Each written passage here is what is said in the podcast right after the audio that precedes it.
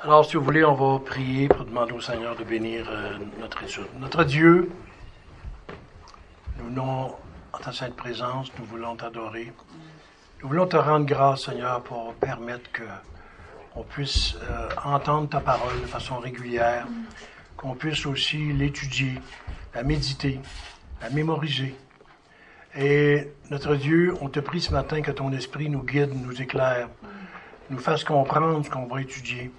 Parce que cette confession de foi que tu as permis que nos, nos pères baptistes du passé ont rédigée est tellement importante. On te prie de permettre qu'on la comprenne vraiment bien et que, bien sûr, tout cela implique euh, des responsabilités, des devoirs, des changements dans nos vies. On te prie de permettre que on puisse t'honorer par l'étude de cette euh, confession de foi. On te demande par Jésus, le Christ, notre Seigneur, notre Sauveur. Amen. Alors, comme vous le savez, on était rendu au chapitre 6. On va réviser très rapidement. On a vu qu'elle se divisait en, euh, en cinq sections. Donc, la première chose qu'on avait vue dans, lors de, de nos, de nos euh, leçons précédentes, on avait regardé la, la chute de l'homme, la nature, la nature de la chute. Qu'est-ce que c'était la chute? Dans la deuxième euh, paragraphe, on avait regardé le résultat de euh, la chute que Adam était notre représentant. Donc, lorsque lui péchait, on péchait tous en lui. Quelque part, qu'il était notre représentant légal. Troisième chose, on était rendu au paragraphe 3. Euh, on voulait parler du péché originel. Donc, le péché originel, c'est vraiment le premier péché qui a été commis par Adam et Ève et qui a eu des répercussions dans nos propres vies à nous, même si ça fait plusieurs milliers d'années de ça, ça, continue de nous influencer. Et ensuite, on va parler dans le paragraphe 4 du péché actuel. Qu'est-ce qu'on appelle par péché actuel? C'est l'ensemble des péchés qu'on commet. À cause du fait qu'on naît avec une nature pécheresse. Une nature pécheresse, c'est normal qu'elle ait une seule envie, celle de pécher. Alors les péchés actuels, c'est ceux qu'on commet à tous les jours, dans nos pensées, dans nos paroles, dans nos actions, dans les désobéissances qu'on fait par rapport à ce que Dieu nous commande et qu'on ne fait pas. Et aussi même, on commet même des péchés dont on n'est même pas conscient. Donc, le péché actuel, c'est ça. Et on terminé en parlant de notre nature pécheresse. On va reviser rapidement, très rapidement, le, on va juste le lire, le paragraphe 1. ensuite, on lira le paragraphe 2 et le paragraphe 3. On est on est rendu au paragraphe 3. Alors, le paragraphe 1 se dit comme suit. Bien que Dieu ait créé l'homme droit et parfait, et lui ait donné une loi juste qui était en vue de la vie, s'il l'avait observée, et qu'il l'ait menacé de mort s'il la transgressait. L'homme n'a pas gardé longtemps cet honneur, utilisant subtilement le serpent, Satan séduisit Ève, et par elle, il séduisit Adam, qui, sans contrainte sur lui, transgressa volontairement la loi de leur création et le commandement qui leur avait été donné en mangeant du fruit défendu. Il a plu à Dieu de permettre cette chute dans son conseil sage et saint, puisqu'il avait déterminé de l'utiliser pour manifester sa gloire. C'est ce qu'on avait vu dans le paragraphe 1. Donc, on avait euh, regardé dans la leçon 1 euh, quelques idées. Euh, on avait vu le cadre de la chute, comment ça s'était passé. Donc, on, s'est rappelé que l'intégrité originale de l'homme, autrement dit, quand Dieu a créé, l'homme était parfait et droit et il n'y avait pas de péché en lui. Euh, on avait vu que l'encadrement était idéal, il y avait une loi juste, et il lui avait dit qu'il y avait des conséquences à son obéissance, et aussi qu'il y avait des, conséquences à sa désobéissance.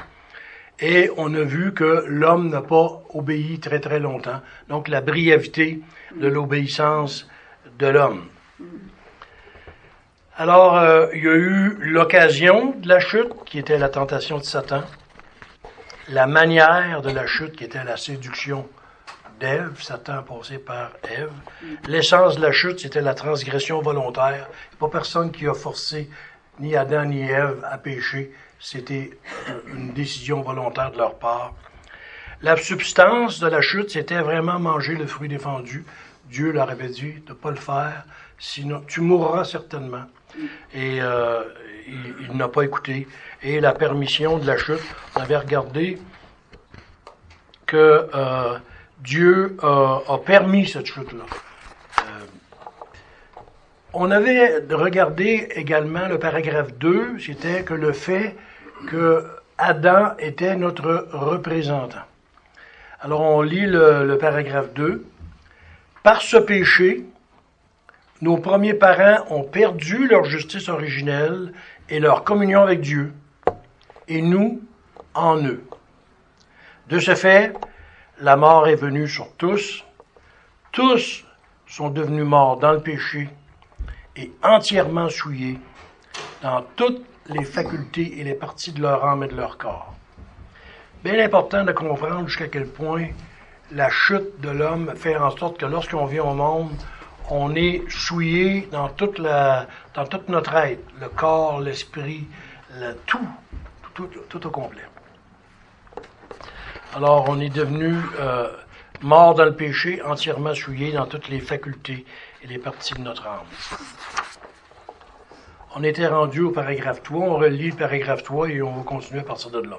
Paragraphe 3 ça dit comme suit, puisqu'ils étaient la souche du genre humain, et par le vouloir de Dieu, ils représentaient toute l'humanité, la culpabilité du péché a donc été imputée et la nature corrompue a été transmise par eux à toute leur postérité par le processus normal de la, génération.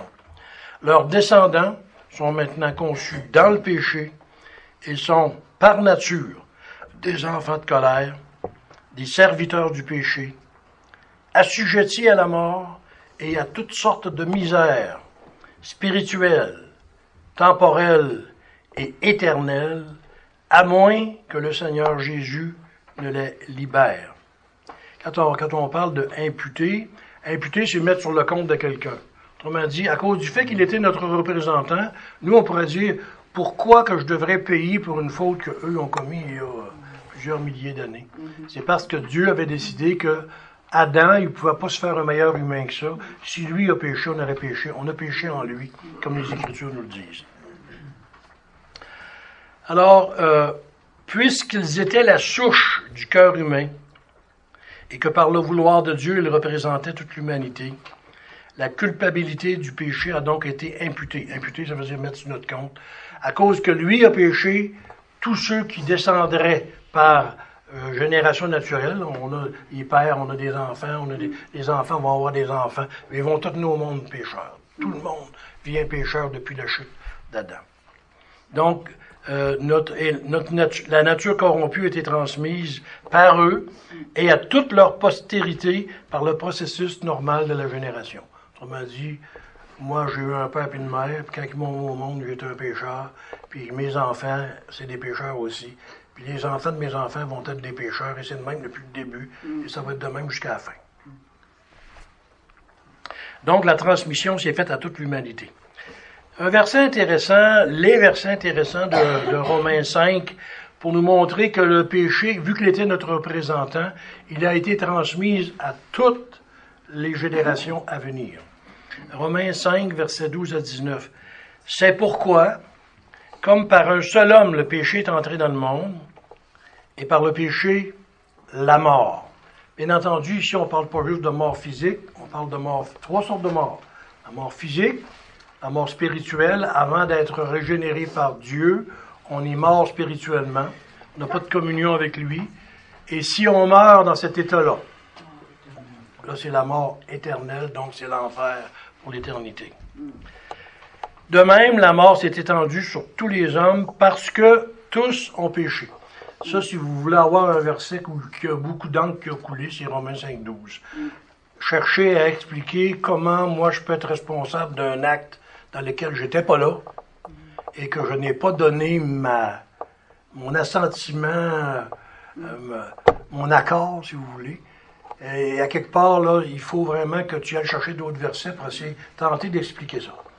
Alors, la Bible nous dit que même si on n'était pas là, on est responsable et on aurait fait le même choix que lui. On était en lui et on péchait en lui.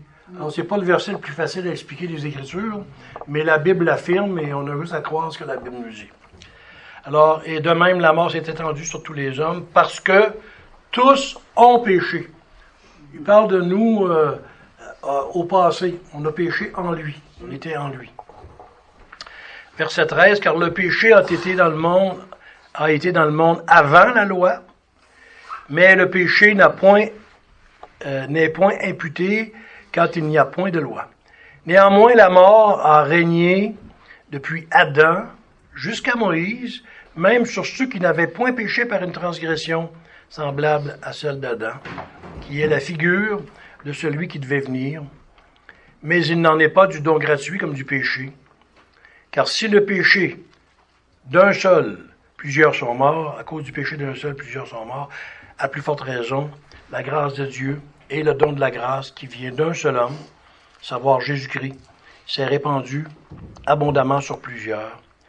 Et s'il n'est pas de ce don, comme de ce qui est arrivé par un seul péché, car le jugement de condamnation vient d'un seul péché, mais le don gratuit de plusieurs péchés a tiré la justification. Car si, par la bonté, par le péché d'un seul, la mort a régné, par un seul homme, à plus forte raison, ceux qui reçoivent l'abondance de la grâce et du don de la justice régneront-ils dans la vie par un seul savoir, par Jésus-Christ. Ainsi donc, comme un seul péché a valu la condamnation à tous les hommes, je pense qu'on n'a pas de misère à comprendre ça, à cause du péché d'un seul homme, la condamnation est sur tous les hommes. Car comme par la désobéissance d'un seul homme, plusieurs ont été rendus pécheurs, ainsi par l'obéissance d'un seul, plusieurs seront rendus justes. Ici, on parle de la représentativité. À cause que Adam a péché, tous les hommes qui sont nés après lui sont devenus des pécheurs. Mais ce qui est en train de nous faire comprendre, c'est que soit qu'on est en Adam, ou soit qu'on est en Christ. Si on est en Christ, comme il dit, euh, verset 19, comme par la désobéissance d'un seul homme, plusieurs ont été rendus pécheurs, donc tous les hommes qui sont venus après sont rendus pécheurs. Ainsi, par l'obéissance d'un seul, l'obéissance de qui on parle dans le contexte? L'obéissance de Christ. À cause que Christ, lui, a obéi à la perfection, à la loi, au décalogue, aux dix commandements, et il a mené une vie parfaite, ça, c'est mis sur notre compte. Autant le péché d'Adam est mis sur notre compte, il prend le même principe, notre représentant, donc il y a eu le premier représentant Adam, et dans les Écritures, on appelle Jésus-Christ le second Adam.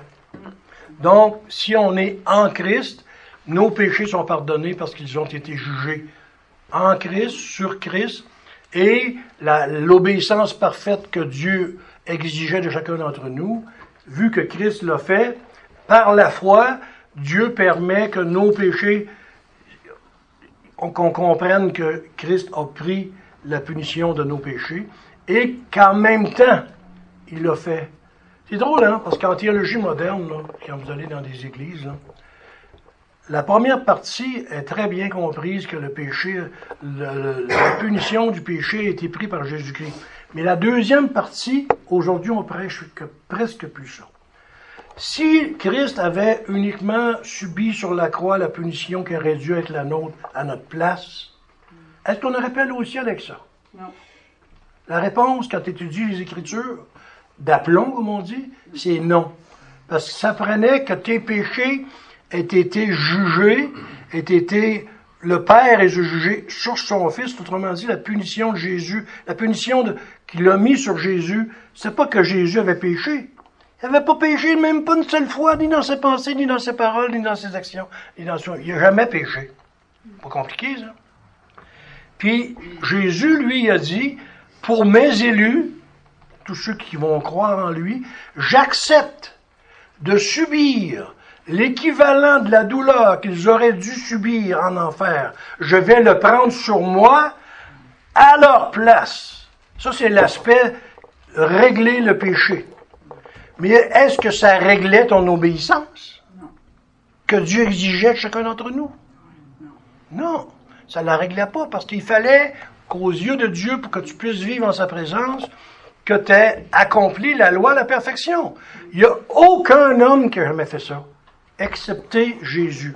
Jésus, lorsqu'il est venu sur la terre, il a accompli à la perfection cette loi, et par la foi, on croit que Jésus a subi notre châtiment à notre place, et qu'aussi, il a accompli à la perfection les exigences que Dieu avait pour chacun d'entre nous.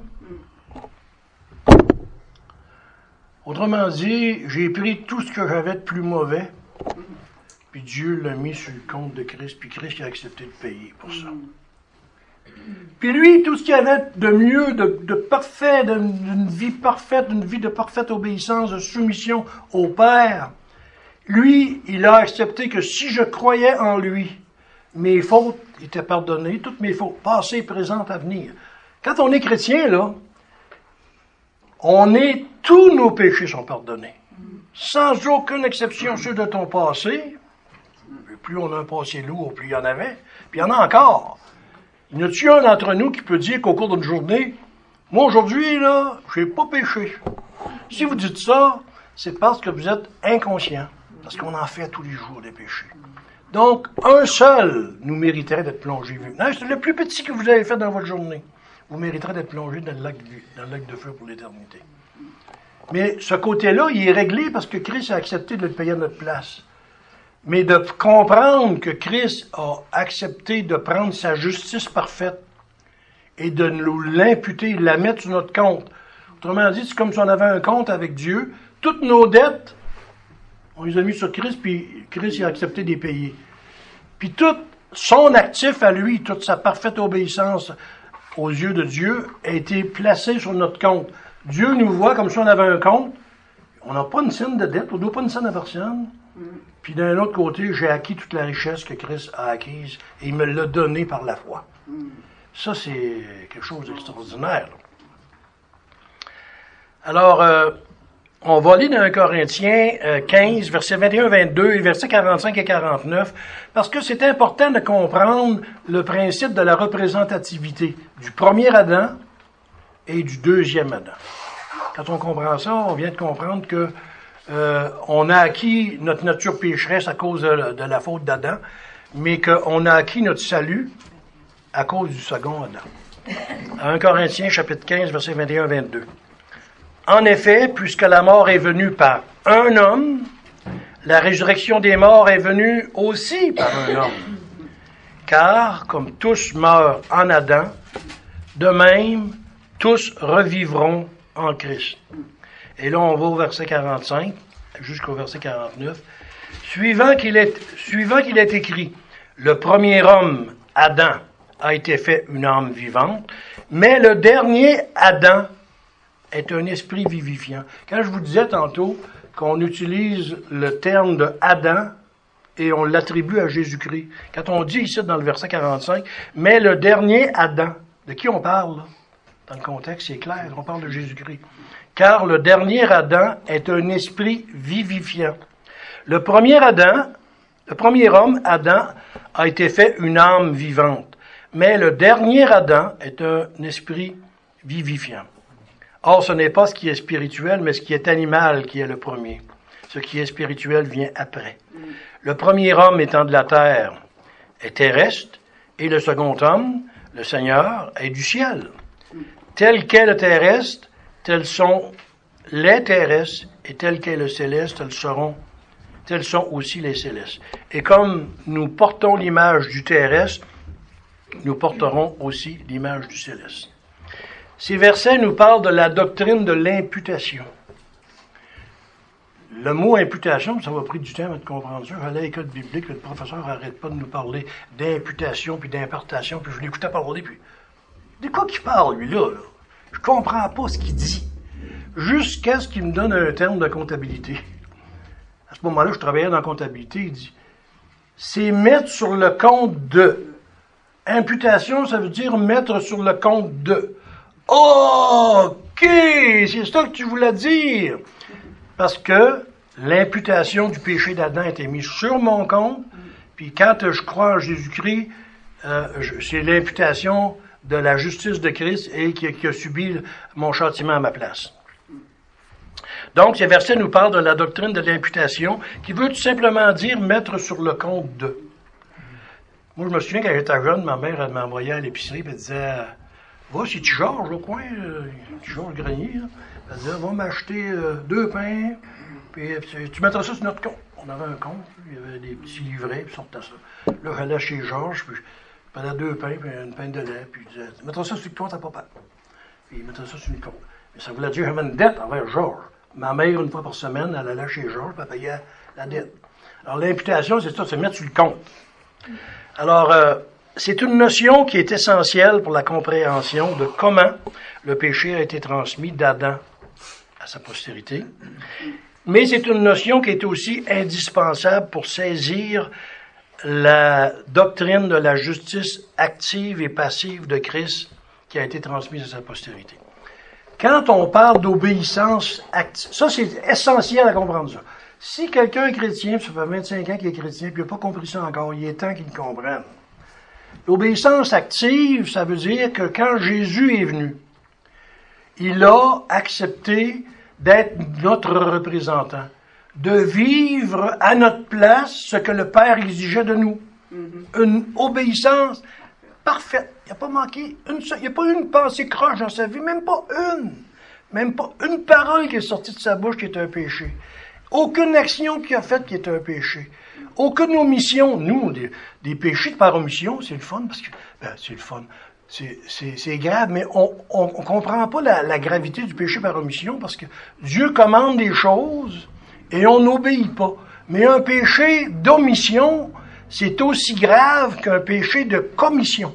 Péché de commission, c'est ce qu'on commet. Quand on fait, on dit une parole de travers, on compte une menterie, n'importe quoi, ça c'est une commission. Mais omission, c'est que pendant la Bible au complet, il nous en donne une multitude d'ordres, de commandements. Et combien il y en a qu'on obéit? Chaque fois qu'on n'obéit pas à ce qu'il nous demande, c'est un péché d'omission. Alors, Christ n'a eu aucun, aucune sorte. Il n'a jamais manqué aucune sorte. Quand on parle d'obéissance active, c'est qu'il a fait à notre place l'obéissance parfaite que le Père exigeait pour chacun d'entre nous. Il l'a fait à notre place. Donc, c'est l'imputabilité, la représentativité. Il nous représente. L'obéissance passive, on dit passive parce qu'il était sur la croix quand il a accompli cette section-là. Là, c'est passif, il n'était pas, pas, pas bougé, il était là. Mais il se passait quelque chose de très important, là. C'est que nos péchés, quand on dit de toute éternité qu'il nous avait placés en Christ, on était en Christ et c'est les péchés de ses élus que le Père lui faisait subir à notre place. Pas les péchés de toute l'humanité. Mm. Ça, c'est la différence entre l'arménianisme et le calvinisme. Parce que le calvinisme, quand tu l'étudies, doctrine de la grâce, d'aplomb, ce qui s'est passé sur la croix, le, le, châtiment que le Père lui a fait subir, c'était uniquement le châtiment qui, qui, aurait dû être sur ses élus et non pas sur tout l'ensemble de l'humanité. Très, très, très, une notion extrêmement importante et très controversée dans la théologie. Mais c'est pas à cause de ces controversies que la vérité n'est pas là. Alors, euh, très important à comprendre ça, l'obéissance active, il a accompli la loi à notre place, à la perfection. L'obéissance passive, c'est que sur la croix, il a subi le mon châtiment. Prenons-le tous comme ça en mettant mon. Il a subi mon châtiment. Et chaque châtiment d'aller en enfer varie en fonction du nombre et de la gravité des péchés que tu as commis. Alors, plus tu n'as commis, plus ta punition serait sévère. Ça, on pourrait revenir là-dessus. Je sais qu'il y a des, c'est, quelque chose qui n'est pas nécessairement compris, mais c'est, ça qui est la vérité des Écritures. Alors, il a subi mon châtiment, ça veut dire que le Seigneur, le Dieu le Père, savait exactement qu'est-ce que je méritais pour aller en enfer pour l'éternité, et c'est cette punition-là qu'il a pris, même si mes péchés n'étaient pas encore commis. Parce que quand Christ était sur la croix, mes péchés n'étaient pas commis. Je pas au monde encore. C'est là 2000 ans. Comment le Père savait ça? À cause de son omniscience. Il savait tous les péchés qui n'étaient pas commis dans ma vie. Et Christ a dit, les péchés de Marcel, euh, je les prends sur moi. Fais Emmène ton jugement sur moi comme si c'était moi qui l'avais fait, ces péchés-là. Et le Père, a jugé mes péchés dans son, Fils, sur Jésus-Christ. Ça, là, on parlait de tomber sur notre face ce matin. Moi, je suis pleinement convaincu que si on comprenait vraiment ce qu'on est en train de dire, que je suis en train de dire, l'enfer, là, c'est un endroit terrible. Quand tu dis Jésus a accepté de prendre mon enfer à ma place, si j'en étais pleinement convaincu, je tomberais la face à terre puis je dirais, je, hurlerais de reconnaissance. Comment on peut arriver à s'habituer à des notions comme ça? C'est parce que des fois, les, les mots théologiques deviennent un petit peu usés. On les comprend plus dans toute leur richesse, dans toute leur profondeur. Christ a subi la douleur qu'il a accepté de subir pour moi, pour me sauver mon âme. Ça va être le sujet de la méditation et de... J'en viendrai jamais autrement dit. Parce que ce qu'il a fait, c'est tellement grand. Tellement grand. Alors, il y avait des conséquences. Le- leurs descendants sont maintenant conçus dans le péché et sont par nature des enfants de colère. C'est, vous, avez vu ça dans les Écritures, dans Éphésiens. On est par nature, autrement dit, on vient au monde, on est déjà des petits pécheurs. Puis plus on grandit, on devient des grands pécheurs. c'est, un peu le cas. Psaume 51 aussi, c'est, c'est David qui parle. Il dit... euh, voilà, j'ai été formé dans l'iniquité et ma mère m'a conçu dans le péché. Est-ce que le verset est en train d'enseigner que la mère de David euh, a eu euh, de l'adultère? Non, c'est pas ça qu'il est en train de dire. Il est en train de dire, j'ai été formé dans l'iniquité et ma mère m'a conçu dans le péché. Ça veut dire que dès que tu viens au monde, tu es dans le ventre de ta mère, tu es déjà un, un pécheur en devenir. Puis quand tu sors, ta vie de péché commence, puis elle, va se rendre jusqu'à temps que, que tu crèves. Jean Job 14, verset 4, ça dit Qui peut tirer la pureté de la souillure? Personne. Éphésiens chapitre 2, verset 3 Parmi lesquels nous vivions tous autrefois selon les convoitises de notre chair, accomplissant les désirs de la chair et de nos pensées. Et nous étions, on, on parle au passé, là, c'est bien important de regarder le temps des verbes.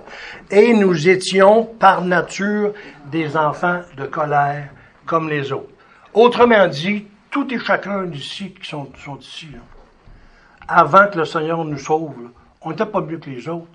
On était des enfants de colère, condamnés à s'en aller dans l'enfer pour l'éternité. C'est la grâce de Dieu qui nous a donné son Saint-Esprit, ouvert l'intelligence à la compréhension de notre perdition et de notre culpabilité, et ouvert l'intelligence à la compréhension de la personne de Christ, qui il est, ce qu'il a fait, ce qu'il a fait pour nous. Donc, ça dit dans la, section euh, de, du paragraphe 3, des serviteurs du péché. C'est ça qu'on est, des serviteurs. Avant qu'on on- on soit quand on dit qu'on est des serviteurs du péché, ça veut dire que Satan nous domine comme il veut, il nous fait faire quasiment comme. Un peu comme des marionnettes, hein? Les marionnettes, tu tires ses ficelles, puis il fait ce que tu veux, ce que tu veux. Ben, Satan était comme ça avec nous. Ça dit euh, assujetti à la mort et à toutes sortes de misères spirituelles, temporelles et éternelles. C'est- c'est des phrases qui disent tellement de choses. Des misères spirituelles, on sait c'est quoi. Je sais pas si vous vous êtes déjà pris conscience de dire devant Dieu, quel misérable je suis. On pêche, on recommence le lendemain. On aimerait bien arrêter, on n'est pas capable. Puis des fois, vous vous dites à Dieu, quel misérable je suis. Misérable que je suis, qui me délivrera de ce corps de mort, comme Paul disait. Et quand on dit temporel, ben, spirituel, temporel, c'est ce qui se passe à la terre. Et éternel, si Dieu ne vient pas te faire la grâce, puis tu crèves dans cet état-là. Moi, quand je pense à des personnes que j'ai aimées dans ma vie, vraiment, ma mère, mon père, à ma connaissance, ils n'ont pas reçu la grâce de Dieu. Ça veut dire qu'ils sont là. Moi, je pensé à ça, là. Ma mère, elle est là. on ne peut pas dire avec certitude, mon père, ma mère, mes frères, mes soeurs, mes cousins, mes cousines, mes voisins. On ne peut pas le dire avec certitude. Mais quand il n'y a pas eu aucun signe de grâce durant toute ta vie, de leur vie, ben, tu es obligé de dire, Dieu a jugé mon père, ma mère, mes frères, mes soeurs qui ne sont pas sauvés. Ils ont envoyé là. Et juste à penser à ça, là, si vraiment tu es le moindrement conscient de ce que c'est l'enfer, là, oh, des fois, ça fait des années qu'ils sont là, mais ils ne resteront pas là 10 ans, 20 ans, 50 ans, là. L'éternité. Donc, euh, ça dit dans Romains chapitre 6, verset 20, car lorsque vous étiez esclaves du péché, avant d'être sauvés, on est des esclaves du péché. Vous étiez libres à l'égard de la justice. Et dans la section 4, il dit une phrase tellement importante pour nous, à moins que le Seigneur ne les libère. C'est ça qui nous est arrivé. Le Seigneur nous a libérés. Hébreu chapitre 2, versets 14 et 15. Puis donc que les enfants participent de la chair et du sang, il, a, il en a aussi de même participé afin que par la mort, il détruisit celui qui avait l'empire de la mort, c'est-à-dire le diable, et qu'il délivra tous ceux qui, par la crainte de la mort, étaient toute leur vie assujettis à la servitude.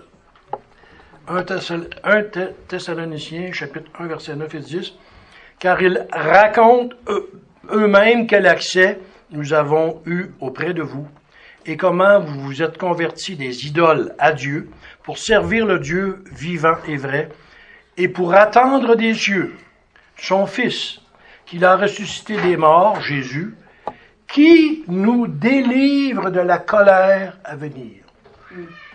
La colère, là, si un Dieu nous a, comme ça, c'est à dit, à moins que le Seigneur Jésus ne les libère.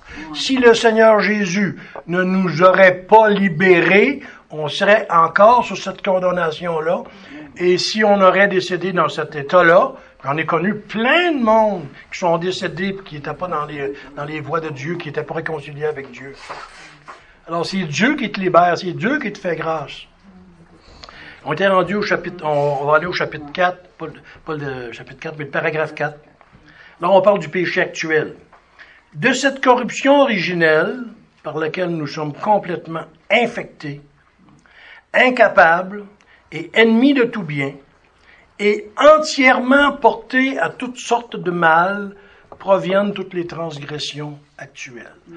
Autrement dit, tout ce qu'on fait comme péché dans une journée, on pêche dans notre esprit, on pêche dans nos paroles, on pêche dans nos actions, on pêche par omission, qu'on fait des péchés qu'on n'est même pas conscient. Ça dit que on est tellement infecté par le péché, tellement souillé, tellement corrompu, qu'on est incapable et ennemi de tout bien, quand les gens vivent c'est définitivement ça. Ils sont incapables. Et entièrement portés à toutes sortes de mal. On a, avant d'être sauvé, j'en sais quelque chose, je m'en souviens. Moi, j'étais le 40 ans. T'as juste ça dans tête, le péché. Puis la seule chose qui te donne une satisfaction, c'est de, l'accomplir. Tu es entièrement porté à ça. Il dit, à tout ça, ça fait en sorte que toutes les transgressions qu'on appelle actuelles, autrement dit, quand tu te promènes dans la société aujourd'hui, tu observes que le monde se, triche, drogue, se saoule, euh, tous les péchés de tout ordre, ça, ça dit, proviennent à cause de notre nature pécheresse qu'on a hérité à cause d'Adam. Tous les péchés qu'on voit commettre autour de nous, le mensonge, la tricherie, euh, le vol, euh,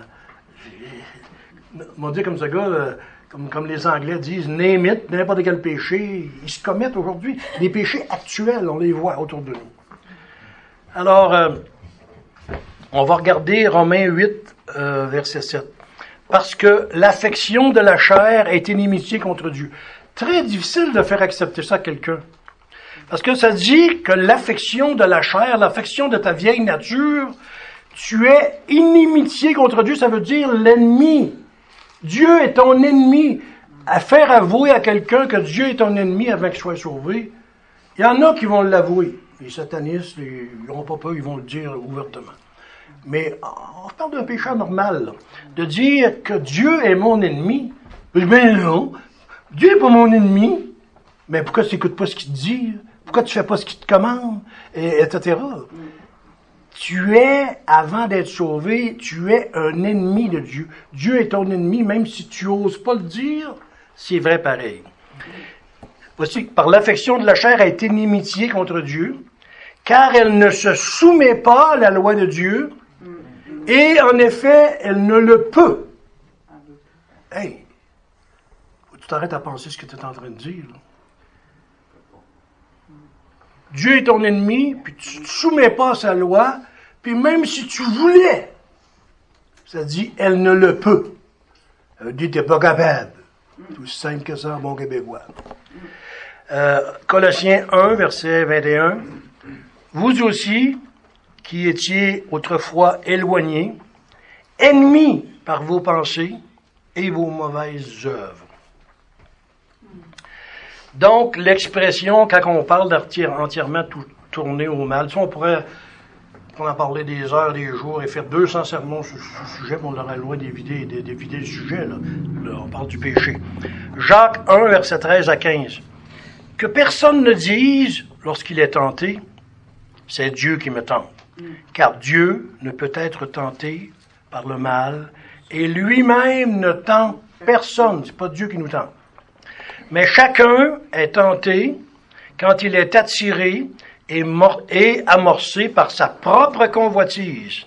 Et après que la convoitise a conçu, elle enfante le péché.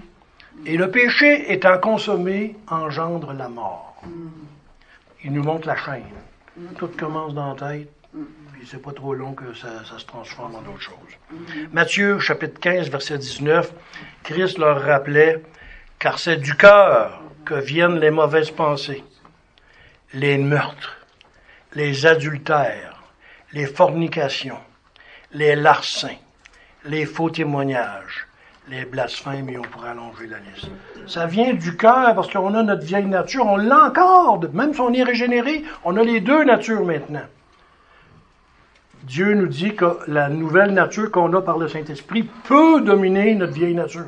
Mais on ne fait pas toujours attention et on n'utilise pas toujours tous les moyens que Dieu nous a donnés pour être capable de le faire correctement et efficacement.